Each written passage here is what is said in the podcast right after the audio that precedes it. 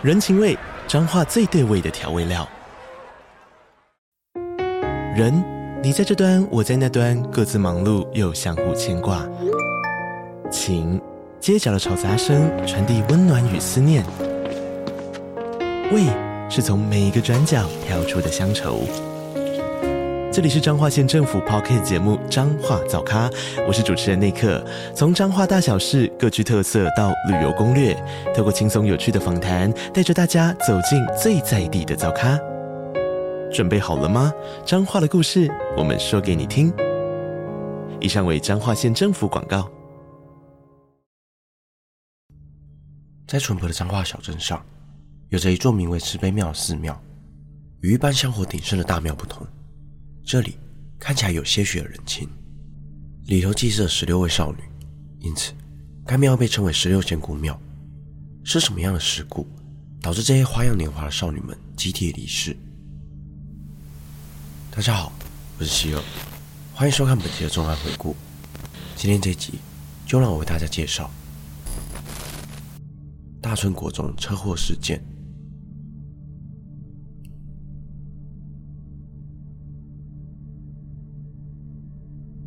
事故发生在一九七六年四月二十一日的下午，位于彰化县大村乡，编号三一九二的彰化客运行驶在大村国中附近，正要从园林镇开往彰化市。由于当时平交道的设计尚未完善，没有阻拦的闸门，仅有设置警示灯以及警铃，因此每当有客运或是公车行进平交道时，需要让随行的车长小姐下车仔细查看，确认没有火车行驶，且警示灯并未亮起。才得以通过。下午四点十七分，负责驾驶的客运司机陈义行行经大村乡的过沟平交道，未依照规定让十七岁的车长小姐下车查看，甚至无视大顺国中指派在平交道上指挥的学生，径自高速闯过平交道。不料，悲剧就在片刻之间发生了。巨大的撞击声响响起，沉重的大客运如同纸片一般，在空中翻转了一百八十度。腾空飞跃了近一层楼高后，重重的摔落在一旁的葡萄园中。在客运行经平交道时，南下的台铁观光号 R 四七列车正好高速经过。事发突然，列车根本来不及刹车及反应，便硬生生的撞上了擅闯的客运。且当时因为正逢放学时间，正是人流最多的时候，车上挤满了乘客，不少是从大村国中放学要准备搭车回家的学生。在高速的撞击之下，许多乘客直接抛出了车外，活生生的吊挂在近一层楼高的葡萄藤架上，四处都是破碎的残肢以及血肉模糊的遗体。许多人都还来不及反应，就当场身亡。快乐的放学时光，一瞬间宛如人间炼狱一般。遭撞击后的车体严重变形扭曲，哀嚎声不断从车内传出。仍有意识的乘客遭到座椅及钣金受困在车内。附近大村派出所警员以及副所长见状。立刻上前展开救援行动，与现场民众合力将车体拉开了一个小洞，并将伤者一一救出送医。尽管事故当下众人积极的抢救，现场仍布满许多耐不住高速撞击且明显死亡的罹难者。警方立刻在大村国中内成立了紧急抢救中心，并将留在现场的遗体搬运至操场上。八名检察官以及十二名法医被紧急指派相验尸体的任务。听到事故发生的家长纷纷赶到学校，祈祷着自己的孩子平安。但操场上愁云惨雾一片，辨认尸体的家属们个个心碎不已。初步清点后，共有二十四名乘客当场身亡。经过一夜抢救后，许多重伤的乘客仍然被宣告不治。整起事故共造成四十一人死亡以及四十一人轻重伤，其中死亡名单中包含了驾驶的司机。以及车长小姐，还有二十名大村国中的学生。这场意外发生的地点距离学校仅两百公尺，但上了这班死亡班车的他们，却永远无法回到家中与家人们团聚。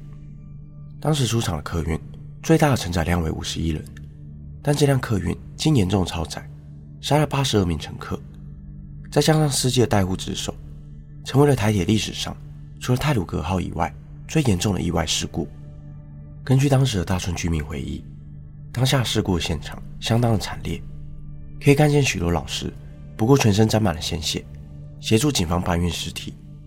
且因为当周刚好轮替女学生先搭客运，因此不幸上车的二十位学生中，有十六位是正值青春的女同学。为了悼念来不及长大的她们，当地村民决定将十六位女同学一同安葬，并在事故结束后建立一座淑女寺，希望能够安抚他们的亡灵早日投胎。这起意外发生过后，乡里间也渐渐传出了些许灵异传闻。有人说，夜半开车经过这个平交道时，会看到身着校服的女学生凭空出现，并且阻拦车子前进，高喊着“不要过来，火车快来了”。也有许多住在大中国中附近的居民曾听见，半夜的操场上会传出悠悠的歌声以及嬉笑打闹声，但这时的学校应该早已人去楼空。还有许多老师分享过，曾遭到女学生托梦。更诡异的是，有一名女学生曾托梦给自己的家人，告诉她。墓碑上的名字被刻错了，而家人到墓碑上查看时，竟然真的发现名字的顺序颠倒。还曾有罹难者家属梦到，有女学生穿着白衣，坐在墓碑上，往天空飞去的诡异梦境。种种传闻不禁让人感到不寒而栗。曾有一名 PDD 的网友表示，当年自己就读大村国中，因为该事故，学校蒙上了一层阴影，甚至在校内传出每年必会死人的恐怖谣言。而经历该意外的大村国中李校长，在事故后接连取消好几届的毕业旅行，更不准学生晚上留在学校晚自习。如此强硬的规定，让许多学生对空穴来风的恐怖传言深信不疑。由此可见，事故的惨烈程度，在多少人心中留下深深的阴霾。经过事后检方调查，虽然该车辆的刹车系统有经过多次修理的记录，但车祸现场并无刹车的痕迹。且也有多名目击证人表示，当下客运并没有停车，让车长小姐下车查看路况。尽管警铃不停作响，警示灯持续闪烁，司机仍无视现场的指挥，为减慢速度，径自草坪交道行驶。因此判定，整起事故的责任归咎于司机抢越平交道。客运及政府单位后续也发放抚慰金给罹难者的家属，但再大的金额都没有办法慰藉失去家人的伤感。罹难者家属只能抱着伤痛追悼自己逝去的亲人。当时的行政院长蒋经国下令，要各校加派专员人手，指挥看守平交道的路段，也加强了驾驶的训练，以及拟定相关的安全措施。在事故发生之后，许多平交道的设计也改建为路桥或是地下道。如今，踏入十六神姑庙里，仍能看见十六位女孩生前的照片，看着她们稚嫩的脸庞。以及天真无邪的笑容，不免让人感到唏嘘与伤感。若他们晚一步踏出校园，是否就能错过这班死亡的客运，顺利回到家中，与家人们共进晚餐？大中国中车祸意外，是许多当地长辈居民一辈子也抚平不了的痛。若不是这起意外，当年罹难的学生们，如今早已是安享晚年的老人。本期的内容就到这里。如果你想听我讲更多不同的案件，欢迎在底下留言区告诉我，也可以订阅我的 YouTube 频道，就不会错过每周上传的最新影片。我是希尔，我们下次见。